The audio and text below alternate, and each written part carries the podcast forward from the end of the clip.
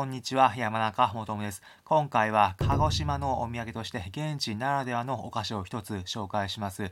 鹿児島旅行行く時のお土産どうしようかなと悩んでいるような方、また日本各地ならではの食べ物やお菓子など気になるという方、参考にしてみてください。今回紹介するのはこちら、辛いも飴というものです。富士屋製菓さんのもので、内容 120g で税込108円でした。辛いも飴。何なのかというと、さつまいもの飴になります。鹿児島ではさつまいものこと、辛いもとを呼ぶそうだそうです。さつまいもの飴、どんなものなんでしょうか？開けてみます。ほのかに甘い匂いがしますね。辛いも飴。一口サイズの飴になります。いただきます。一言で言うなら昔ながらの飴です。固めに固められていて、ほのかに芋の味も感じるような味付けになってます。例えるなら、おばあちゃん、おじいちゃんのお家にいた時に、これ食べなというように出してくれた飴。まあ、そんな感じの味です。